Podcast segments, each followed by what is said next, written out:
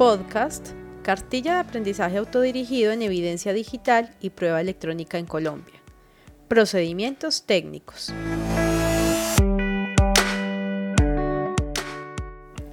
La Escuela Judicial Rodrigo Lara Bonilla da la bienvenida a los docentes que se interesan por lograr una capacitación integral en materia de evidencia digital y prueba electrónica.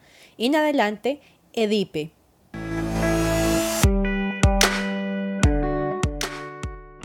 Haciendo parte de este curso, podrás aplicar jurídica y técnicamente estándares expertos de tratamiento de pruebas en entornos digitales.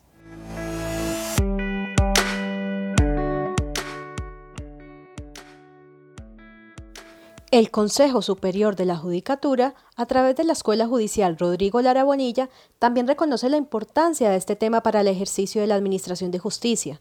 Por ello, no escatima en materia educativa y tenemos como referente y profesor a un experto a nivel nacional y latinoamericano, el doctor Freddy Bautista, adelantado visionario que creó el primer centro cibernético especializado en delitos informáticos de Latinoamérica aplicado por una fuerza policial.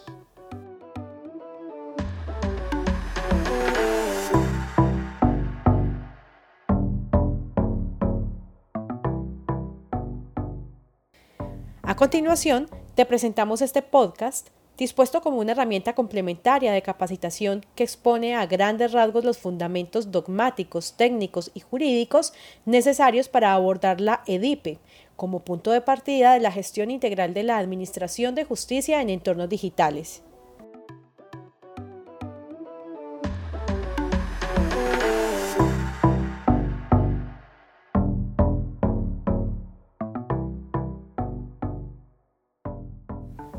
Guía número 2. Procedimientos técnicos de la EDIPE. El segundo tema a tratar son los procedimientos técnicos de la EDIPE, diseñada para que cualquier profesional en áreas de derecho o similares se adentre en el mundo técnico y procedimental del manejo de la prueba en entornos digitales.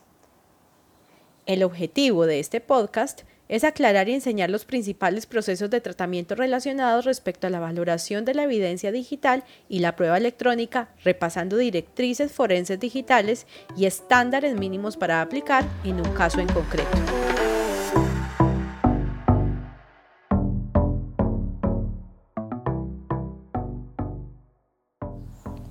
¿Qué es una imagen forense?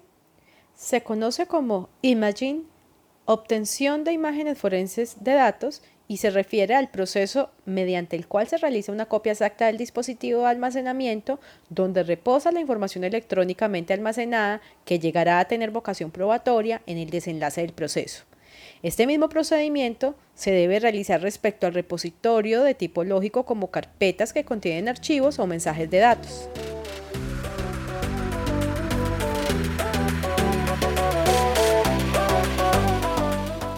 ¿Qué diferencia hay entre hacer una copia de un MD a hacer una imagen forense de un MD? Para la obtención de imágenes forenses de datos es necesario un programa forense específico y que éste sea utilizado por personas con conocimientos de informática forense.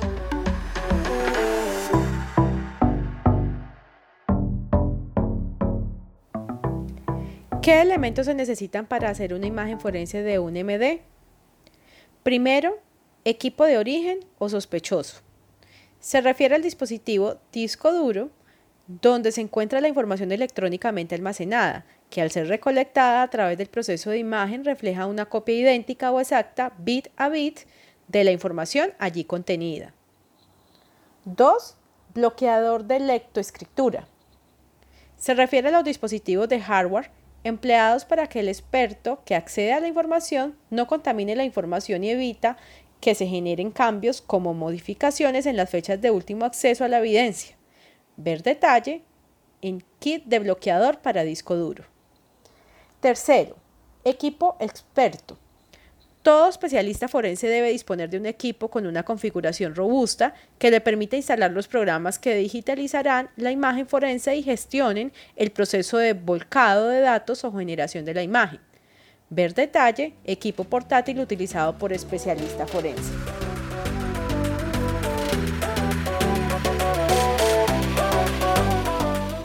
Cuarto, software de digitalización de imagen forense digital.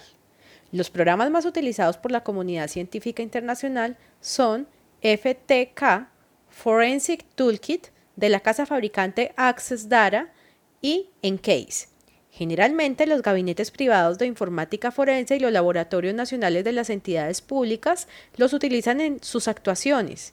Estos programas permiten realizar el copiado de la información y generar la imagen.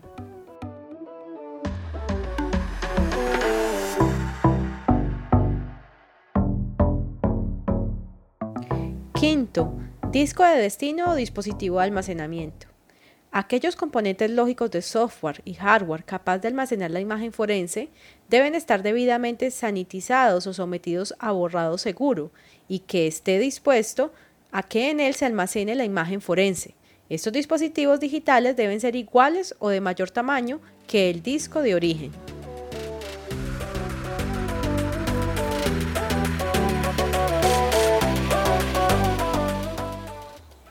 ¿Qué es la cadena de custodia de una EDIPE? La cadena de custodia se ha definido en Colombia como el conjunto de procedimientos encaminados a asegurar y demostrar la autenticidad de los elementos materiales probatorios y evidencia física. Este conjunto de procedimientos de la cadena de custodia demuestra la responsabilidad en un proceso judicial de haber aportado elementos de convicción que respalden la validez integral de la prueba y certifique que se cumplió con los estándares técnicos y jurídicos en la totalidad de las etapas del proceso.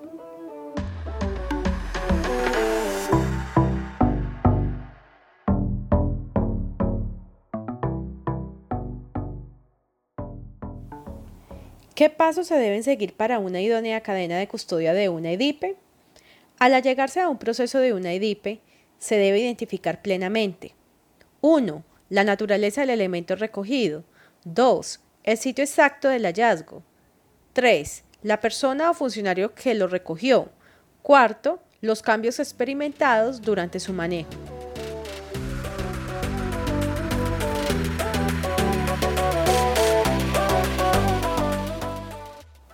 ¿Qué métodos de autenticación existen para la autenticidad de un MD? La comunidad científica internacional reconoce como válidos los siguientes procedimientos. 1. El certificado digital. Los certificados digitales permiten la identificación exclusiva de una entidad. En esencia, son tarjetas de identificación electrónica emitidas por compañías de confianza. Los certificados digitales permiten a un usuario verificar a quién se ha emitido un certificado, así como el emisor del certificado. Los certificados digitales son el vehículo que SSL utiliza para la criptografía de clave pública. La criptografía de clave pública utiliza dos claves criptográficas diferentes, una clave privada y una clave pública. La criptografía de clave pública también se conoce como criptografía asimétrica, porque puede cifrar la información con una clave y descifrarla con la clave complementaria desde un par de claves público-privada determinada.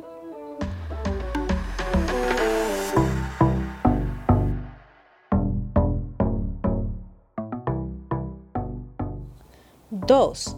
El estampado cronológico. El estampado cronológico es un servicio mediante el cual se puede garantizar la existencia de un documento o mensaje de datos en general en un determinado tiempo. Mediante la emisión de una estampa de tiempo es posible garantizar el instante de creación, modificación, recepción, etc. de un determinado mensaje de datos impidiendo su posterior alteración. Los valores asignados al tiempo del día y la fecha de una estampa cronológica certificada no tienen en cuenta ni aplican en ningún caso los valores que el sistema informático del solicitante señale y ningún tercero puede cambiar o solicitar la aplicación de valores distintos de tiempo del día y fecha, según la Cámara de Comercio de Bogotá en el año 2019.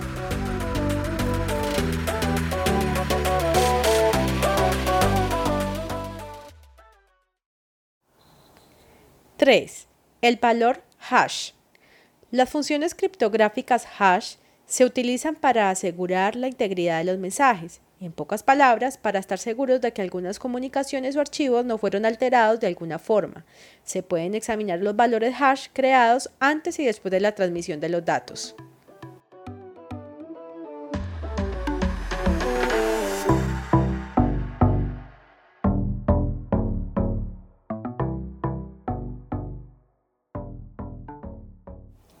Teniendo en cuenta lo anterior, acabas de repasar los procedimientos técnicos expuestos que te permiten aplicar a grandes rasgos una guía de elementos básicos para el tratamiento de una EDIPE en un caso en concreto.